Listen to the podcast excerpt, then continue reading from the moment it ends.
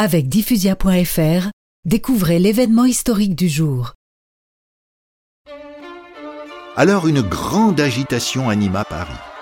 Grande indignation aussi quand on apprit que le roi voulait congédier Necker, un ministre qui avait acquis une réelle popularité. Le peuple se souleva, on fabriqua des pics, on vola des fusils et des canons, et l'on marcha sur la Bastille, vieille forteresse d'autrefois qui servait de prison.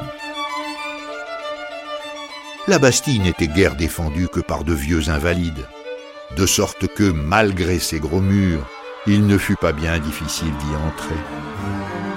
Une grande joie éclata lorsqu'elle fut prise, comme si la tyrannie eût été renversée.